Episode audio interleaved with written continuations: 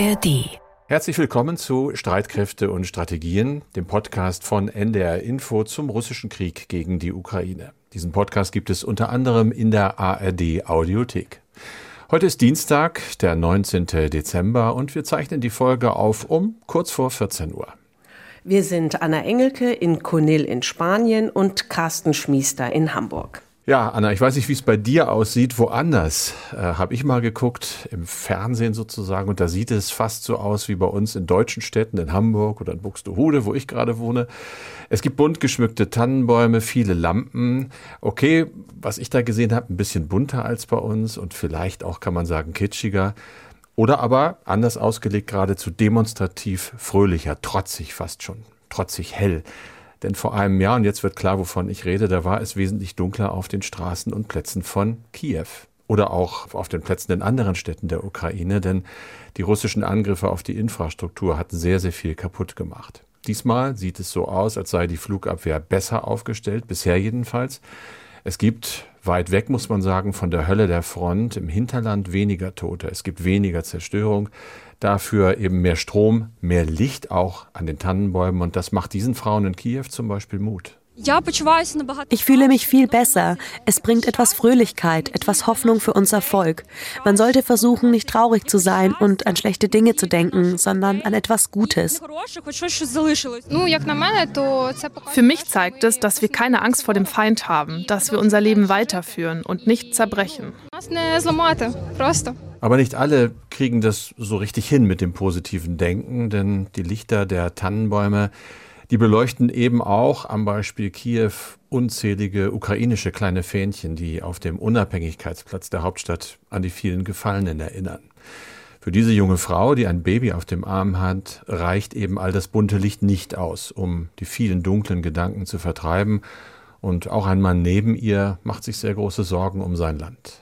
Ну, це напевно не є добрим, бо стає важче хлопцям, які сидять es wird immer schwieriger. Den Leuten an der Front fällt es schwerer zu kämpfen, weil die Unterstützung zurückgeht. Diese Unterstützung ist so wichtig.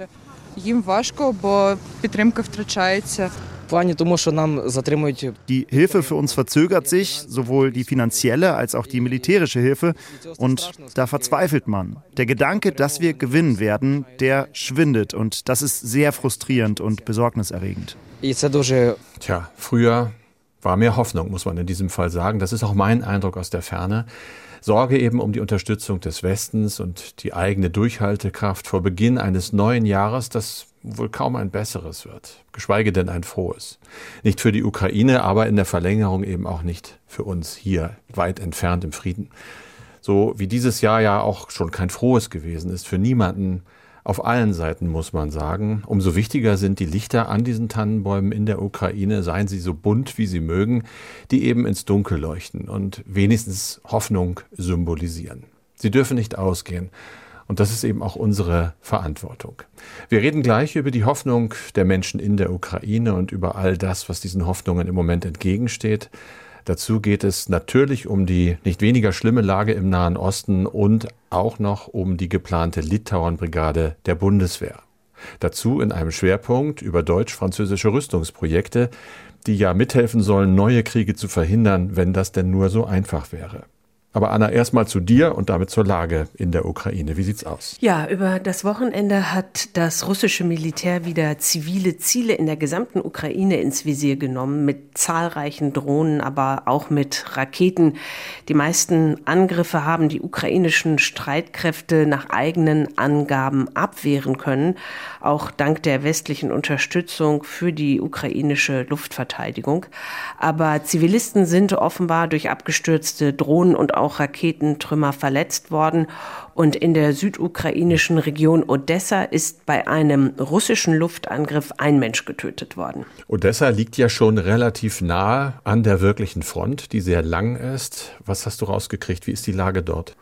Ja, in der vergangenen Woche haben wir schon ausführlich darüber gesprochen, dass die ausländische Hilfe für die Ukraine spärlicher fließt. Und du hast es ja auch gerade in der Einleitung gesagt. Und diese spärlicher fließende Hilfe, das macht sich jetzt auch an der Front in der Ukraine bemerkbar.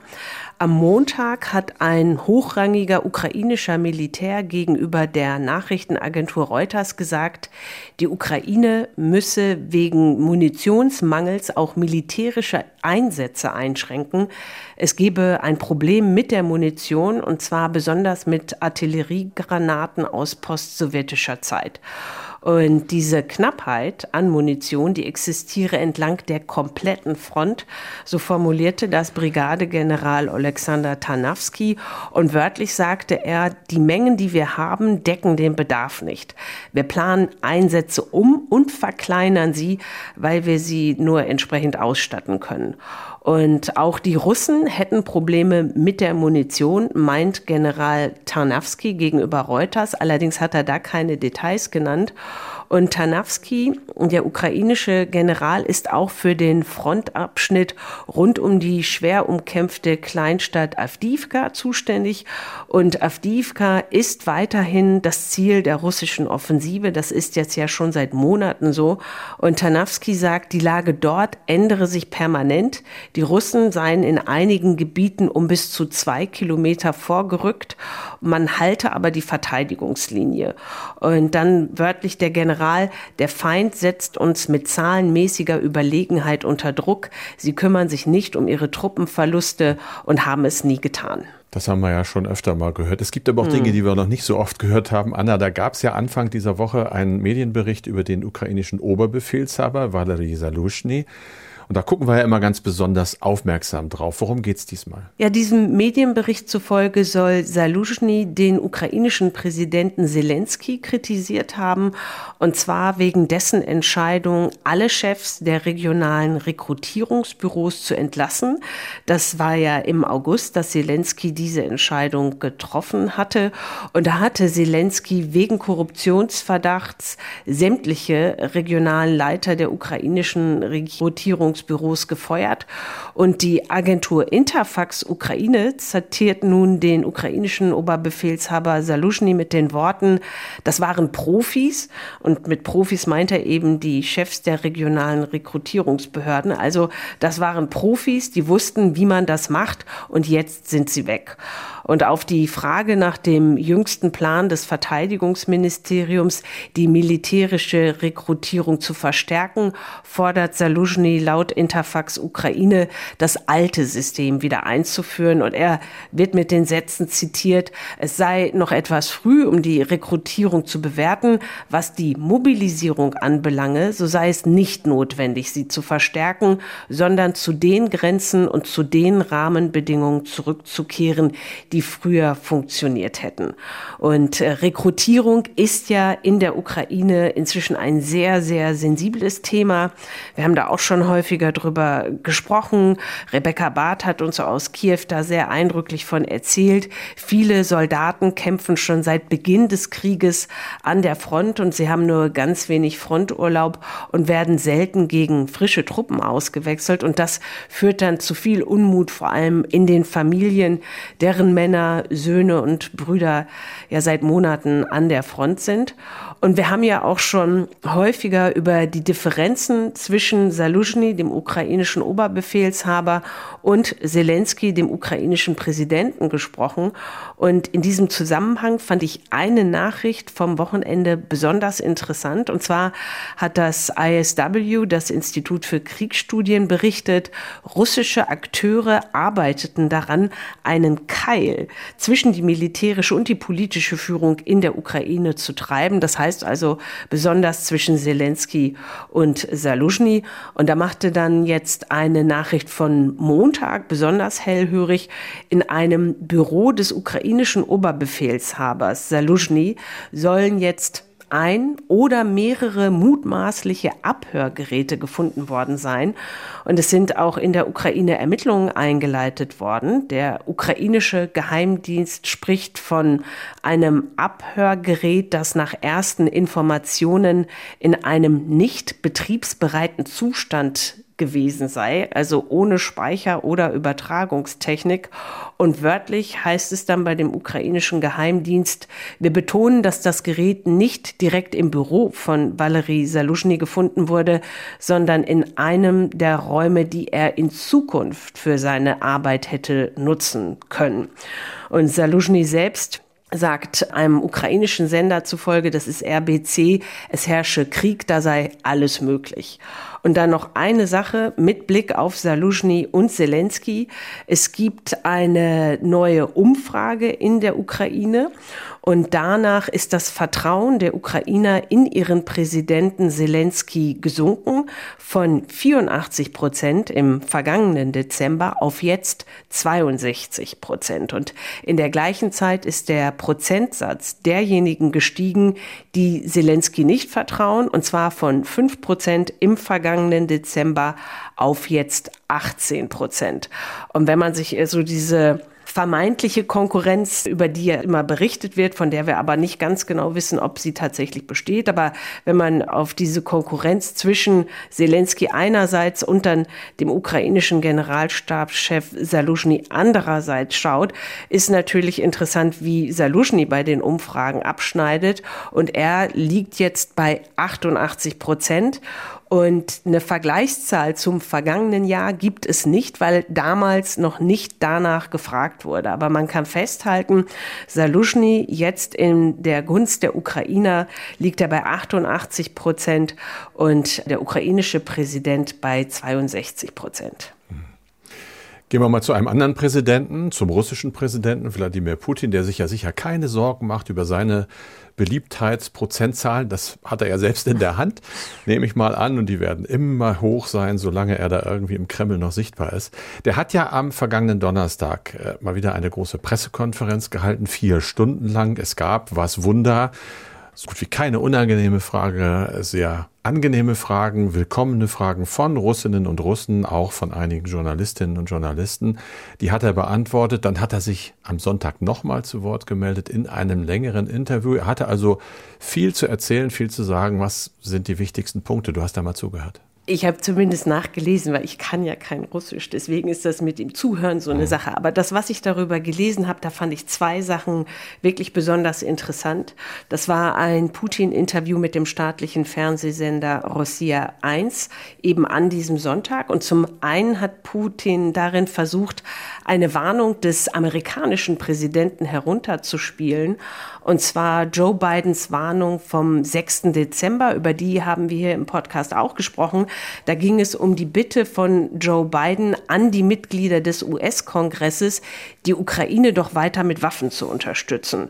Denn sollte die Ukraine verlieren, würde Russland ein NATO-Land angreifen, warnte der US-Präsident vor zwei Wochen und er hat damals dann noch diesen Satz hinzugefügt. Then we'll have something that we don't seek and that we don't have today.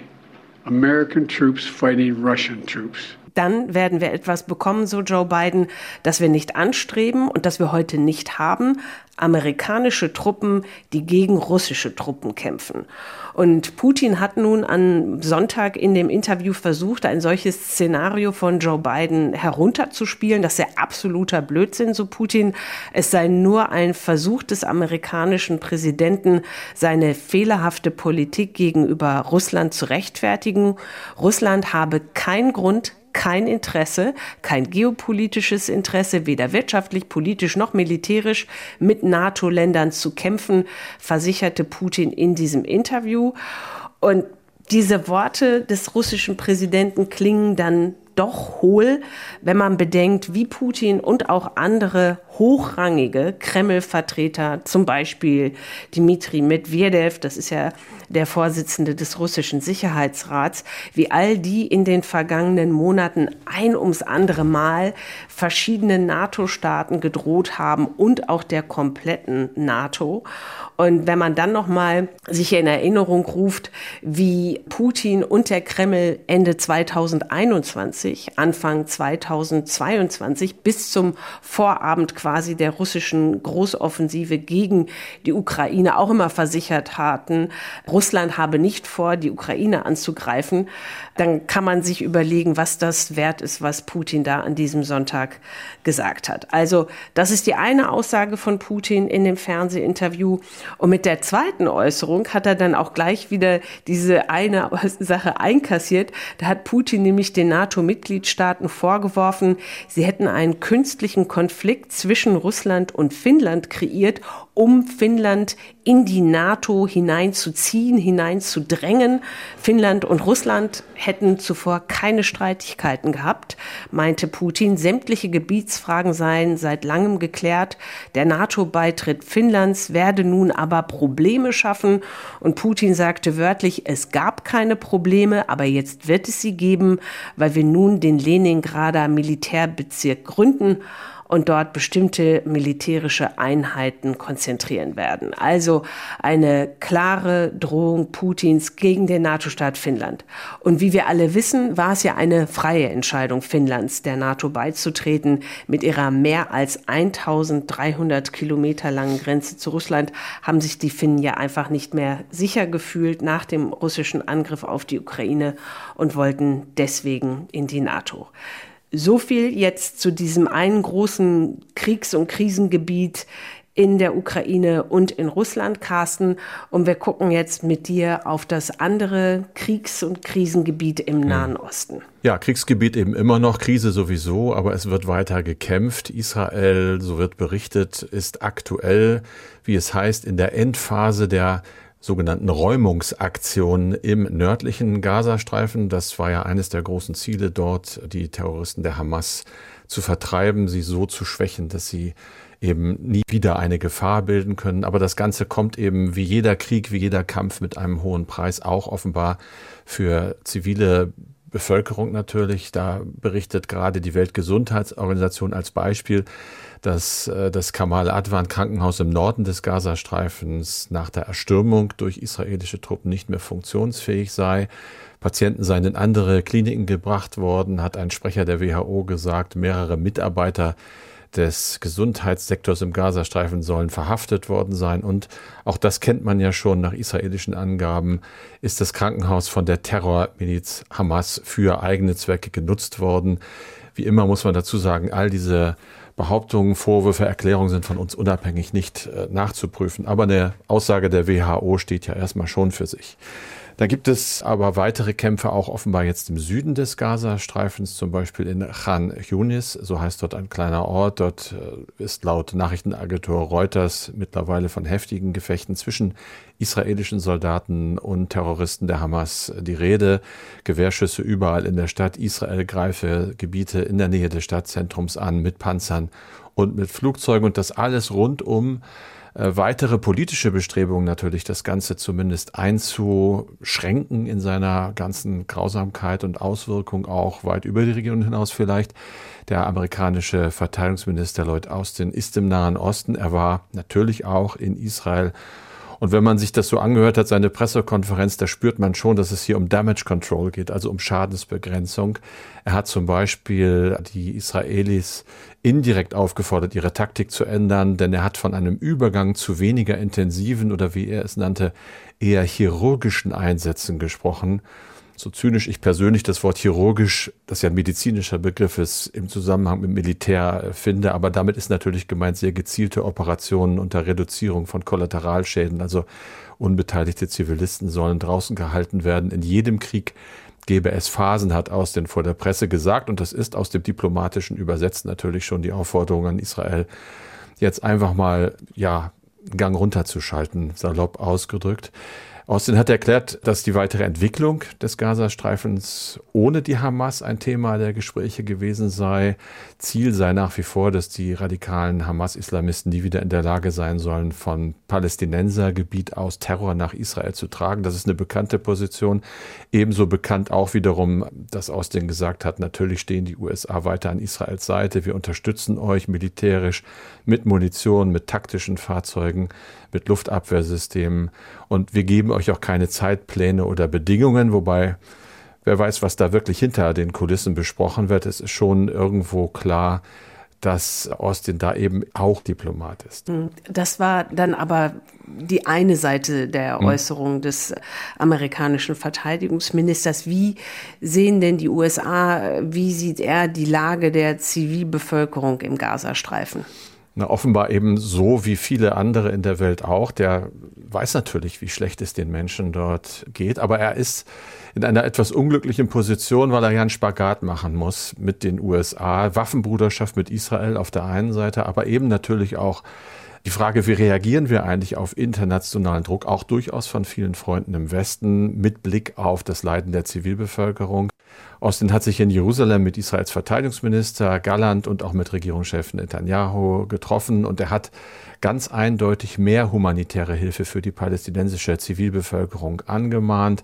Es gehe darum, wie die USA Israel auf dem Weg zu dauerhafter Sicherheit am besten unterstützen können. So wurde er vom Presseamt der israelischen Regierung zitiert. Und das bedeutet, dass wir, wörtliches Zitat, dringende Bedürfnisse angehen müssen und den fast zwei Millionen Vertriebenen in Gaza mehr humanitäre Hilfe zukommen lassen müssen. Der Verteidigungsminister Galland hat parallel dazu zwar gesagt, man gehe jetzt in die nächste Phase beim Militäreinsatz über, ohne das weiter zu erklären, aber er hat auch gesagt, dass die aus dem Norden geflohenen Menschen wahrscheinlich dann dorthin zurückkehren könnten, ohne zu sagen, was sie dort eigentlich vorfinden. Sicher ist, da ist viel zerstört und auch dort werden die Menschen auf Hilfe angewiesen sein. Aber da gibt es Bewegung, Anna. Seit Wochenbeginn kommen nämlich zum ersten Mal seit Beginn des Krieges Lastwagen mit Hilfslieferungen direkt auch aus Israel, also nicht über Ägypten in den Gazastreifen. Israel hat nämlich zugestimmt, dass der Grenzübergang Kerem Shalom geöffnet wird. Das wird weitgehend schon als ganz wichtiges Signal auch gedeutet. Ungeachtet dessen wird aber eben weiter gekämpft. Das Institute for the Studies of War, du hast es schon zitiert, berichtet, dass palästinensische Milizen vom Gazastreifen aus in den letzten Tagen und Stunden zumindest drei indirekte Feuerangriffe auf Israel ausgeführt haben. Im gesamten Westjordanland kommt es immer wieder zu Zusammenstößen zwischen israelischen Streitkräften und palästinensischen Kämpfern wird geschrieben und auch das ist ganz wichtig. Vom Iran unterstützte Kämpfer etwa der libanesischen Hisbollah haben wieder Angriffe ausgeführt auf Ziele in Nordisrael. Und da gibt es ja auch noch die Houthi-Rebellen im Jemen. Die haben über Nacht auf diesen Dienstag angegeben, zwei weitere Drohnenangriffe auf den norwegischen unter der Flagge der Kaiman-Insel fahrenden Tanker Swan Atlantic und auf das unter Schweizer Flagge fahrende Containerschiff MSC Clara im Roten Meer ausgeführt zu haben.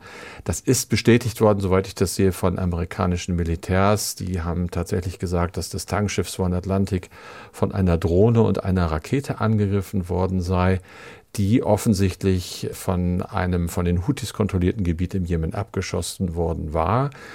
Und es gibt weitere Informationen, dass der Frachter auch von einer Explosion im Wasser in seiner Nähe berichtet hat. Wichtig in diesem Zusammenhang ist, dass es offenbar keine Verletzten gegeben hat. Mhm. Die Houthi-Rebellen werden ja vom Iran unterstützt und haben seit Beginn des äh, Krieges immer wieder Handelsschiffe im Roten Meer angegriffen. Carsten, das hat jetzt militärische Konsequenzen. Ne? Hat es, genau, Anna. Das zeichnete sich eigentlich übers Wochenende auch schon ab. Jetzt haben die USA angesichts dieser Angriffe auf Handelsschiffe im Roten Meer eine Militärkoalition zum Schutz der Seefahrt in der Region gebildet. Das ist eine neue Sicherheitsinitiative mit dem Namen Operation Prosperity Guardian. Kann man so übersetzen zum Schutz des Wohlstandes, so ist es gemeint natürlich. Es beteiligen sich laut US-Verteidigungsministerium mehrere Länder daran, darunter das Vereinigte Königreich, also unsere britischen Nachbarn, Bahrain ist dabei, Kanada, Frankreich, Italien, die Niederlande, Norwegen, die Seychellen auch und Spanien. Und da fragt man sich natürlich Deutschland nicht. Nein, soweit wir wissen, im Moment noch nicht. Deutschland prüft nach Angaben von Verteidigungsminister Pistorius eine Anfrage zur Beteiligung. Und was soll diese Militärkoalition machen? Was sollen die Verbände tun? Na, ganz grob gesagt natürlich, die sollen dafür sorgen, dass der freie Schiffsverkehr im Roten Meer wiederhergestellt wird. Das ist er im Moment ja nicht. Er wird ja bedroht. Es soll eine stärkere Kooperation geben zwischen den einzelnen Seestreitkräften. Damit will man sozusagen die Kräfte bündeln, um die Handelsschiffe dort besser schützen zu können. Viele Reedereien haben ja mittlerweile schon gesagt, wir fahren da erstmal nicht mehr durch. Das heißt eben auch nicht mehr durch den Suezkanal. Einige dieser Länder, die jetzt mitmachen bei der Koalition, haben wohl zugesagt, dass sie gemeinsam patrouillieren wollen, das Seegebiet. Andere haben nachrichtendienstliche Unterstützung im südlichen Roten Meer zugesagt, auch im Golf von Aden. Also da versucht man, diese Angriffe von vornherein unmöglich zu machen. Am besten natürlich, indem man rausfindet, wo kommen eigentlich diese Raketen, wo kommen diese Flugkörper her. Da muss man gucken, ob das was bringt. Es hätten sich dann auch noch, das fand ich auch ganz interessant, etliche andere Staaten bereit erklärt, sich dieser Initiative anzuschließen. So zitiert zumindest die Agentur Associated Press eine anonyme Quelle aus dem Pentagon. Aber diese Staaten wollen nicht genannt werden. Ganz kurz, Anna, zum Hintergrund. Diese Houthi-Rebellen im Jemen greifen ja Israel seit Ausbruch des Gaza-Krieges mit Drohnen und Raketen direkt an, aber sie attackieren indirekt eben auch Schiffe im Roten Meer, um sie dann an einer Durchfahrt in Richtung Israel zu hindern. Die Houthi haben erklärt, dass nur Frachtern, die Hilfsgüter für den Gazastreifen an Bord haben, die Durchfahrt gewährt werde. Und es hat eben schon mehrfach Angriffe auf solche Schiffe gegeben, zuletzt auch auf einen großen Containerfrachter der deutschen Reederei Hapag-Lloyd. Und die Konsequenz ist, dass eben das Rote Meer von immer mehr Reedereien gemieden wird. Das ist eine Bedrohung für den internationalen Handel. Zehn Prozent etwa des Welthandels laufen über diese Seeroute. Das Ganze ist jetzt in Gefahr. Man weicht aus über das Kap der guten Hoffnung. Das verlängert die Transporte um einige Tage. Und jetzt zeigen sich schon erste Auswirkungen. Es gibt die Sorge, dass zum Beispiel die Spritpreise nach oben gehen könnten, einfach weil diese Lebensader Rotes Meer sozusagen gekappt wird, zumindest in Teilen. Und jetzt gehen wir mal vom Nahen Osten, Anna, in den Nordosten des NATO-Bündnisgebietes. Wir waren dort schon öfter und kommen immer wieder in Gedanken dorthin, weil unser Verteidigungsminister auch immer wieder dorthin reist. Es hat wieder einen Besuch gegeben von Boris Pistorius in Litauen. Und er hat gemeinsam mit seinem litauischen Kollegen einen Fahrplan für die künftige Stationierung von 5000 etwa Bundeswehrangehörigen unterzeichnet. Du kennst die Details, Anna. Ja, also für Boris Pistorius war das nach eigenen Aussagen inzwischen sein vierter Besuch in Litauen in den elf Monaten, in denen er jetzt Verteidigungsminister ist. Und in Litauen geht es ja anders als bei früheren Auslandseinsätzen der Bundeswehr um eine dauerhafte Stationierung von Soldaten, insgesamt 4800 Soldaten und 200 Zivilisten. Und die Bundeswehrangehörigen sollen ja im besten Falle mit ihren Familien oder Partnern, Partnerinnen für mehrere Jahre in das baltische Land ziehen. Und Litauen, wenn man sich das nochmal in Erinnerung ruft, auf der Karte grenzt an Belarus und die russische Exklave Kaliningrad. Und das Land selbst hat nur 15.000 Soldatinnen und Soldaten. Und das macht dann schon deutlich, welche Bedeutung eine robuste Kampfbrigade der Bundeswehr hat mit 4800 Männern und Frauen. Da weiß man, ne, 15.000 Soldatinnen mhm. und Soldaten hat Litauen und dann noch mal knapp 5000 aus Deutschland. Und Verteidigungsminister Pistorius sieht diese Brigade auch als ein klares Signal an Russland. Mit dieser kriegstüchtigen Brigade übernehmen wir auch wahrnehmbar und wahrgenommen durch die NATO und unsere Alliierten eine Führungsverantwortung im Bündnis hier an der Ostflanke. Wir werden und wir sind bereit, NATO-Territorium zu verteidigen und verlässlich abzuschrecken, denn darauf kommt es an. Im Jahr 2027 soll die Kampfbrigade der Bundeswehr einsatzbereit sein. Im zweiten Quartal des nächsten Jahres soll jetzt erstmal ein Vorkommando aus Deutschland nach Litauen verlegt werden. Ende des Jahres dann ein sogenannter Aufstellungsstab mit einem ersten Kommandeur der Brigade Litauen. Es muss noch viel gemacht werden, viel gebaut werden für die Brigade. Und Pistorius nennt die Brigade kampfbereit, jederzeit einsatzfähig und robust. Und die Brigade Litauen soll ja aus verschiedenen Bataillonen zusammengestellt werden. Dem Panzergrenadierbataillon 122 aus Oberviechtach in Bayern, dem Panzerbataillon 203 aus Augustdorf in Nordrhein-Westfalen und aus der sowieso schon im litauischen Ruckler stationierten Battle Group. Dieser multinationale Gefechtsverband steht ja bereits seit sechs Jahren unter der Führung Deutschlands. Aber die Idee der Brigade selber ist ja nicht so alt. Ein halbes Jahr etwa. Da hat Pistorius doch auch durchaus Eingeweihte mit dieser Idee etwas überrascht. Das war offenbar eine äh, etwas spontanere Geburt.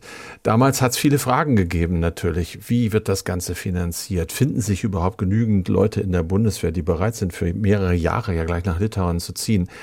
Gibt es da inzwischen Antworten? Also es gibt einige Antworten, aber was vor allem deutlich geworden ist bei dem Besuch von Pistorius in Litauen, ist, wie sehr das ein Baby von Boris Pistorius ist. Diese Brigade, er selbst bezeichnete sie als Leuchtturmprojekt der Zeitenwende, das ganze Unterfangen als Neuland für die Bundeswehr. Und der Verteidigungsminister hat wirklich stolz wie Bolle gewirkt da in Litauen.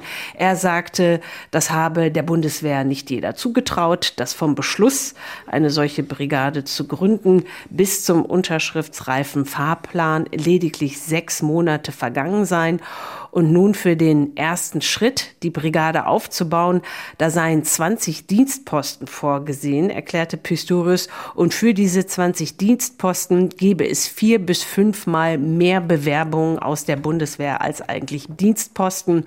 Und das ist dann für den Minister ein klares Zeichen für die Attraktivität der neuen Brigade und auch wie groß die Neugier in der Bundeswehr auf diese Brigade sei.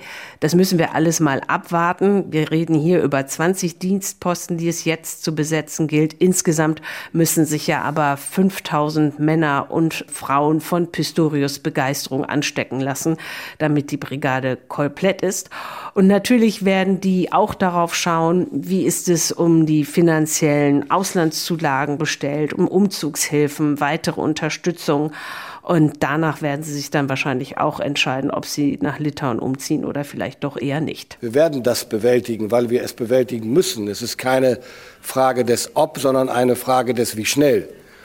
Und nein, die Bundeswehr ist jetzt nicht mehr unterfinanziert. Wir haben das Sondervermögen und wir werden im kommenden Jahr, so der Bundestag es so beschließen wird, werden wir eine NATO-Quote von 2,12 Prozent erreichen, das erste Mal seit über 30 Jahren.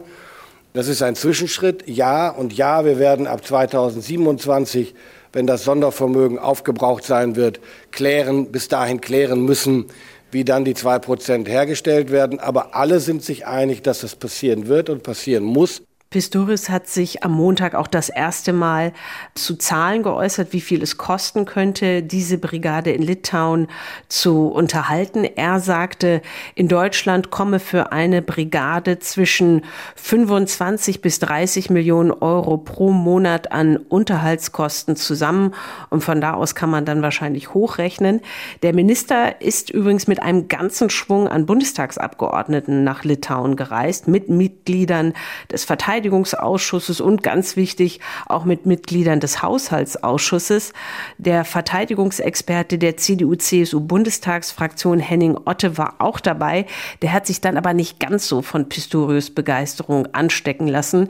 CDU-Mann Otte hat Zweifel, ob die Bundeswehr tatsächlich genug Geld hat für dieses Leuchtturmprojekt der Zeitenwende. Der Verteidigungshaushalt ist äh, zu gering ausgestattet. Und jetzt kommt noch mal eine ganz erhebliche finanzielle äh, Herausforderung auf die Bundeswehr zu mit der Stationierung. Und dies ist nicht abgesichert. Also über die Frage, ob die Bundeswehr genug Geld hat für all die Aufgaben, haben wir ja schon öfter gesprochen, Anna. Und seit vergangener Woche ist ja eigentlich auch was ganz anderes klar, nämlich nach dem Urteil des Bundesverfassungsgerichtes und der Suche der Ampelspitze nach Einsparmöglichkeiten. Die Bundeswehr kommt offenbar auch nicht ums Sparen rum. Was kommt denn da aufs Verteidigungsministerium zu? Ja, also bei dem Haushaltskompromiss von Kanzler Scholz, Vizekanzler Habeck und Finanzminister Lindner kommt die Bundeswehr auch nicht ungeschoren davon. Und zwar, wenn man darauf schaut, wie das bisher geregelt ist mit der Wiederbeschaffung von Waffen und Material, die die Bundeswehr der Ukraine zur Verfügung gestellt haben. Das sollte eigentlich alles aus dem allgemeinen Haushalt bezahlt werden. Das ist der sogenannte Einzelplan 60.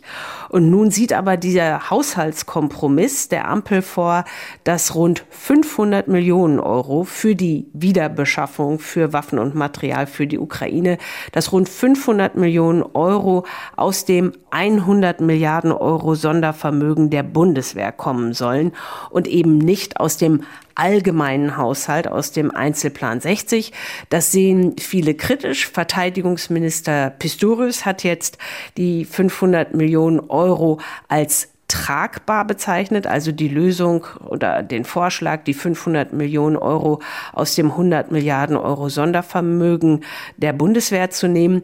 In der Welt am Sonntag sagte Pistorius, auf 500 Millionen Euro verzichten zu müssen, das tue weh, sei aber unter den Umständen noch tragbar und mit Kanzler Scholz sei abgesprochen, dass diese Einsparung einmalig bleibe und auch nur für 2024, also für das nächste nächste Jahr gelten solle.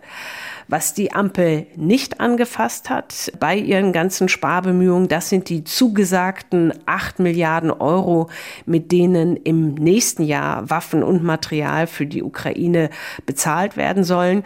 Das kann man also durchaus auf der positiven Seite verbuchen, denn die Ukraine braucht derzeit jeden zugesagten Euro. Die fast 60 Milliarden Euro aus den USA für weitere militärische Hilfe für die Ukraine, die hängen im US-Kongress fest. Die Regierung von Präsident Biden hat zwar noch Mittel für ein weiteres Militärhilfepaket, so hieß es jedenfalls am Montag vom Sprecher des Nationalen Sicherheitsrats John Kirby, aber dann war es das dann auch. Danach muss der US-Kongress unverzüglich handeln, so Kirby. Nur dann könne das von Russland angegriffene Land, eben die Ukraine, seinen Kampf für die Freiheit fortsetzen. Und um welche Höhe sich es bei diesem vorläufig letzten Militärpaket aus den USA für die Ukraine handelt, das sagte Kirby nicht. Also wir wissen nicht, wie viel Dollar oder Euro das wert ist. Und bei der EU stockt es ja auch. Wir haben vergangene Woche darüber gesprochen, die Verhandlungen über das 50 Milliarden Euro Hilfspaket der EU für die Ukraine. Dieses Hilfspaket hängt fest wegen des Vetos von Ungarn.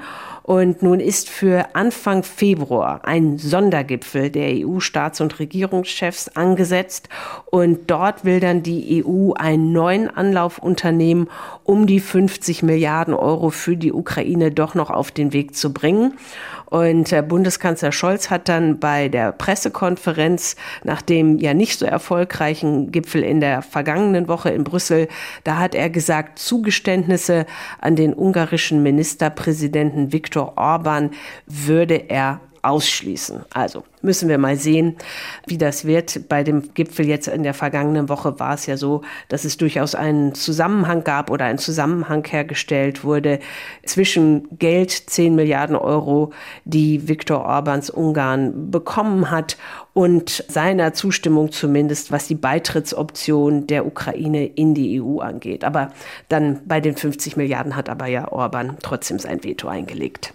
Wir haben gerade vom Bundeskanzler geredet, von Olaf Scholz, und der hat ja am 27. Februar vergangenen Jahres den Begriff geprägt, der eigentlich uns alle seitdem leitet und immer wieder auch die Frage stellt, ja, was steckt wirklich dahinter? Zeitenwende. Die Zeitenwende hat er ausgerufen und da hörte man nicht nur, aber eben auch in Paris damals sehr aufmerksam hin. Denn jahrelang war man in Frankreich der Meinung, dass Deutschland zwar ökonomisch durchaus ein Riese sei, aber eben militärisch ein Zwerg. Und plötzlich hörte sich das für politische Beobachter in Frankreich, aber auch für Politiker ganz anders an. Die sagten nämlich, Deutschland käme nun endlich seiner Verantwortung nach. Aber das ist eben auch schon wieder einige Zeit her und inzwischen herrscht vor allem ein Gefühl in Frankreich, nämlich das der Ernüchterung. Wir haben oft darüber gesprochen, dass es im deutsch-französischen Verhältnis knirscht und das auch schon seit einiger Zeit. Da gibt es unterschiedliche Ansichten, zum Beispiel beim Thema Atomkraft, aber auch beim Thema Finanzen und auch die Berliner Ankündigung, dass gleich drei Goethe-Institute geschlossen werden, haben die Verantwortlichen im Elysée einigermaßen verstimmt.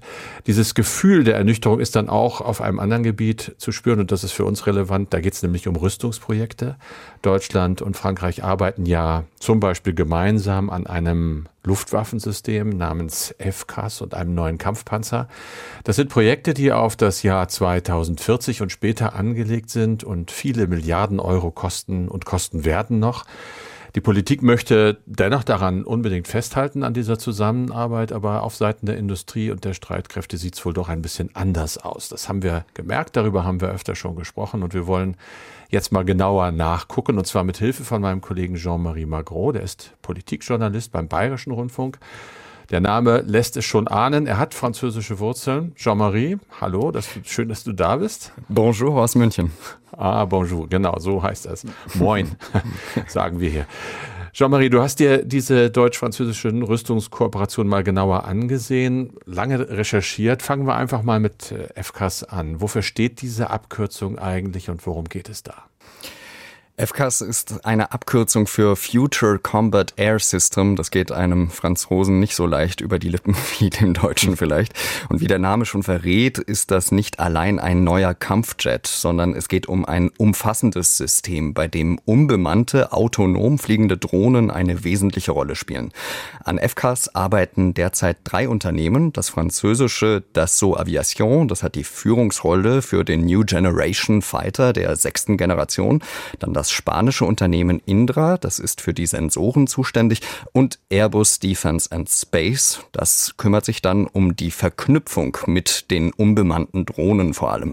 Ich war bei Airbus in Manching und da wurde mir eben ein spezieller Einblick gewährt. Da warst du ja im sogenannten Lab, das du da besucht hast, Kurzform für Laboratory nehme ich mal an, Laboratorium. Das gibt es schon seit sechs Jahren.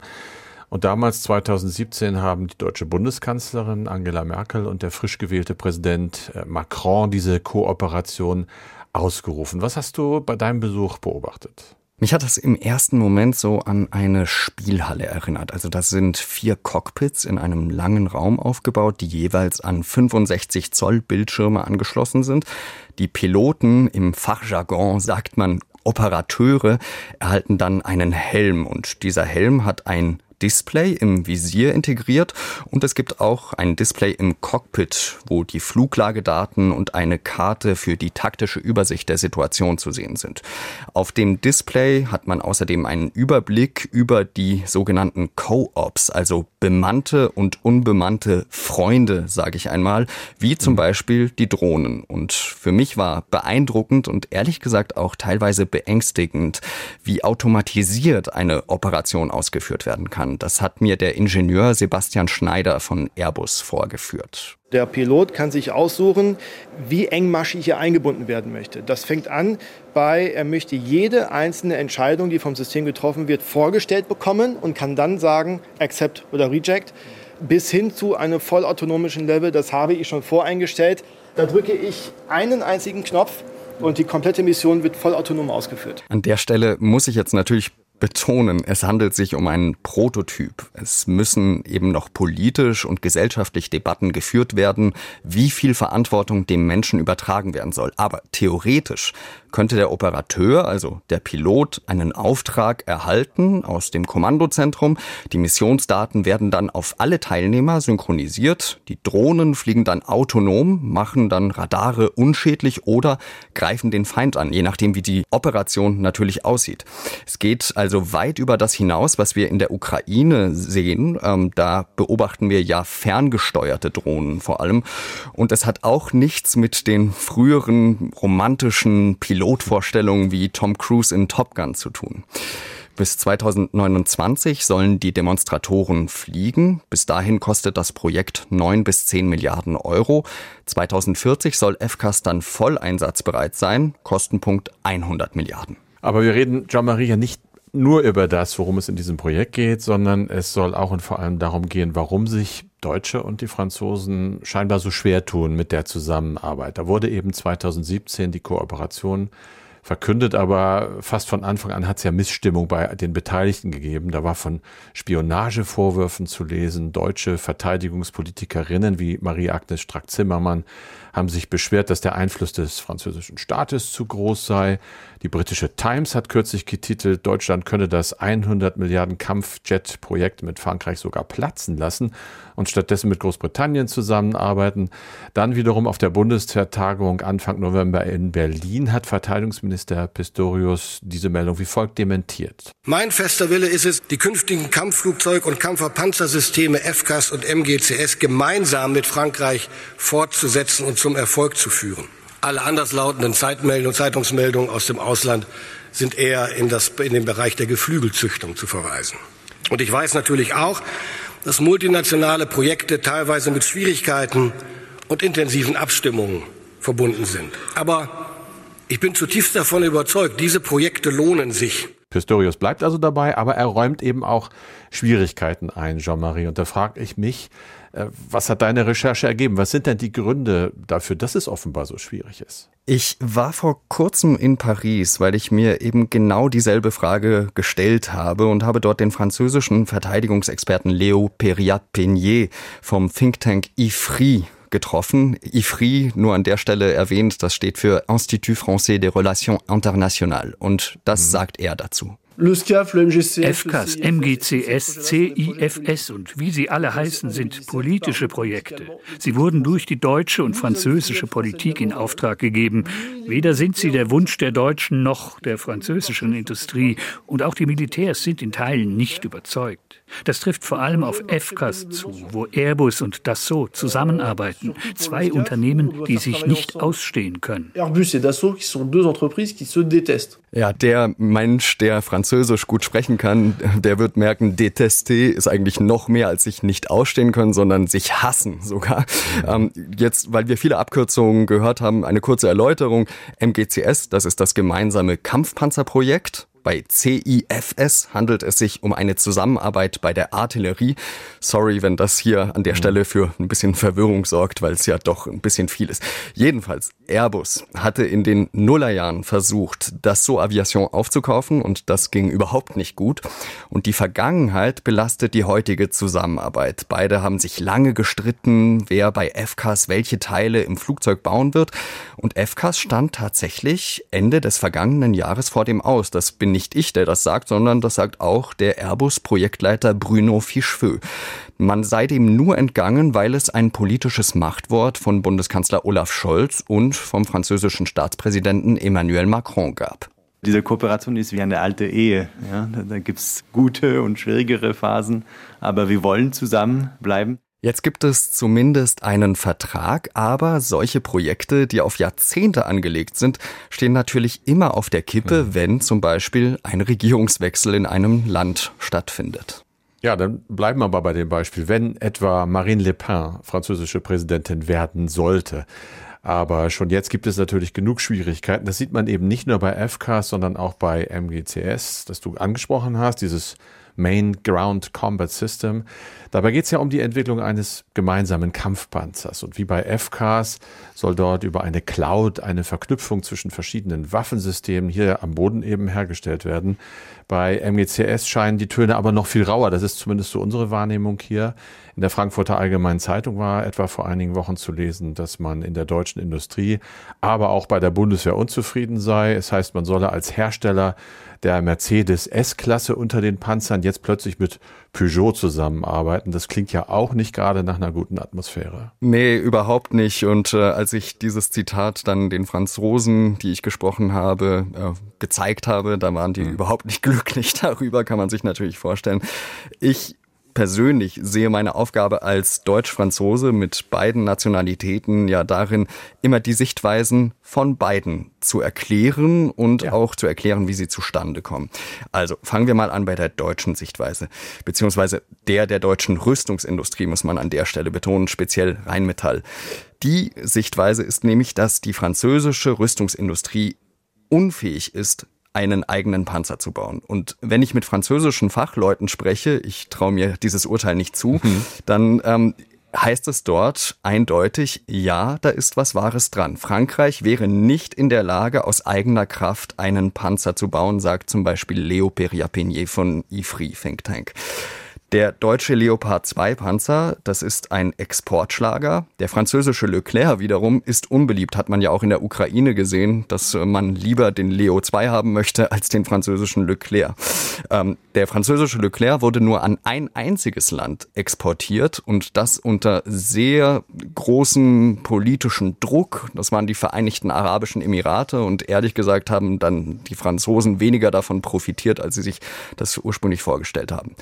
Frankreich braucht für seinen Leclerc früher einen Nachfolger, während deutsche Rüstungsfirmen schon Übergangslösungen präsentiert haben. Die französische Sichtweise wiederum ist, wir hatten einen Deal und MGCS sollte von KNDS entwickelt werden. Das ist eine niederländische Holding, unter deren Dach sich Kraus Maffei Wegmann und der französische Rüstungshersteller Nexter befinden. Also 50-50 mit deutscher Führung. Dann aber übte Rheinmetall sehr viel Druck auf den Bundestag aus und wurde 2019 in das Projekt aufgenommen. Also nochmal zum Mitschreiben. Jetzt steht es auf einmal 66,6 zu 33,3 in diesem Projekt. Für den Verteidigungsexperten Leo Periapinier war das der Zeitpunkt, der das Projekt zum Scheitern verurteilt hat. Denn Rheinmetall, so Periapinier, sei nur dafür da, das Projekt zu sabotieren. Vergangenes Jahr stellte Rheinmetall den Panther KF-51 vor, der Kampfpanzer der nächsten Generation, obwohl es eigentlich zeitgleich an MGCS arbeitet. Ein Unding für die französische Seite. Und jetzt im September war es so, dass Rheinmetall und Kraus Maffei Wegmann den Leopard 2X ins Spiel gebracht haben, also eine Fusion aus dem Leo 2 A8 und dem Panther. Und dann verkündete auch noch Verteidigungsminister Boris Pistorius eine Kampfpanzerallianz mit Italien, Schweden und Spanien, aber nicht mit Frankreich. Also all das sorgt in Paris natürlich nicht gerade dafür, dass man der deutschen Seite da mehr vertrauen würde.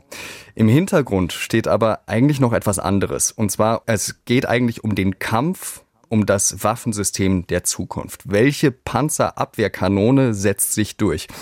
Da stehen sich gegenüber die 140 Millimeter Escalon von Nexter, also dem französischen Hersteller, und das 130 Millimeter L52 Modell von Rheinmetall. Und wer sich hier durchsetzt, der definiert den zukünftigen Standard für die Munition in der NATO. Sorry, sehr viel nerdiges Wissen, aber an der Stelle dachte ich mir, ich bring's mal ein. Ja, man muss das mal sagen, auch um zu verstehen, dass es eben schwer zu verstehen ist. Es ist wahnsinnig kompliziert für uns Laien ja umso mehr und dazu am Ende ja auch noch wahnsinnig technisch mit den 130, 140 Millimetern. Können wir jetzt einfach nochmal einen Schritt zurückgehen und verdeutlichen, was da denn für unterschiedliche Systeme aufeinander prallen, wenn die Deutschen mit den Franzosen zusammenarbeiten. Sehr gerne.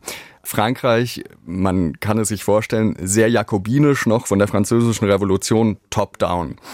Hm. Deutschland, lange Debatten im Bundestag, am Ende steht ein Kompromiss, der dann stark ist und mitgetragen wird. So zumindest ist die französische Wahrnehmung. Und das setzt sich eben in Rüstungsfragen fort. In Frankreich ist die Industrie vor allem für die Belange der heimischen Streitkräfte da. Also der Hauptabnehmer von Dassault Aviation zum Beispiel ist das französische Beschaffungsamt. Deutsche Firmen wiederum sind stark auf den Export ausgerichtet. Wir hören ja immer wieder Beschwerden von Franzosen, wenn Deutschland mal wieder nicht Französisch bestellt und ähm, da geht es aber eigentlich auch um etwas mehr, möchte ich an der Stelle anmerken. Man ist nicht einfach beleidigt, sondern man kann manche Entscheidungen einfach nicht nachvollziehen. Zum Beispiel das European Sky Shield, über das ihr ja auch schon gesprochen habt in diesem mhm. Podcast. Mhm da hat man sich ja für ein System aus Israel entschieden, das in einem israelischen Kontext auf einen Angriff aus dem Iran ausgelegt ist. Und das kostet vier Milliarden Euro, die dann nicht für europäische Rüstungsprojekte zur Verfügung stehen. Und das ist der französische Punkt sozusagen, dass man sagt, es geht nicht allein darum, dass Deutschland nicht französisch bestellt und man deswegen beleidigt ist, sondern man hat den Eindruck, dass Deutschland, wenn es passt, eben nicht im europäischen Team spielt. Und auf der anderen Seite sieht man äh, Frankreich, Macron, der sich so ein bisschen in seinen Ansprüchen verirrt. Man will Präsenz zeigen im Indopazifik, im Atlantik. In Taiwan äh, spricht er dann von Vasallentum gegenüber den USA.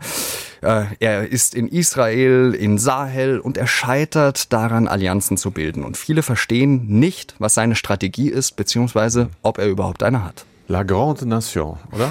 Hat er das im Kopf? Ja. Ja, eher schon. In der Bevölkerung, glaube ich, ist dieser Anspruch schon länger nicht mehr da.